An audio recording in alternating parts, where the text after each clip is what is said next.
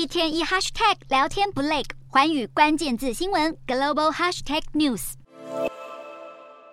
近期科技业裁员风暴延烧，根据裁员情况统计网站分析，美国科技公司在今年一月份就已经累计解雇了将近六万名员工。其中包含科技业巨擘亚马逊及 Google，而这两家公司近期纷纷发布了第四季财报。亚马逊方面虽然本季收入超过预期，但营运获利较去年同期减少了百分之二十一。亚马逊股价也在二零二二年腰斩。而近期亚马逊也表示将裁员超过一点八万名员工，原因是亚马逊的电商业务在疫情期间蓬勃发展，但随着全球防疫规定逐渐解禁，消费者也纷纷回流实体购物管道，公司只能忍痛做出这项决策。至于 Google 母公司 Alphabet 第四季财报营收和获利也没有达到市场预期，Google 股价更是在盘后下跌多达百分之六，而 Alphabet 也跟上了这波裁员潮，表示这一次将在全球裁员大约一点二万人，大约占了全球员工总数的百分之六。对此，有分析师表示，这次裁员可以为公司节省二十五亿到三十亿美元的成本。Google 的执行长皮查伊一直以来都有透露将削减成本，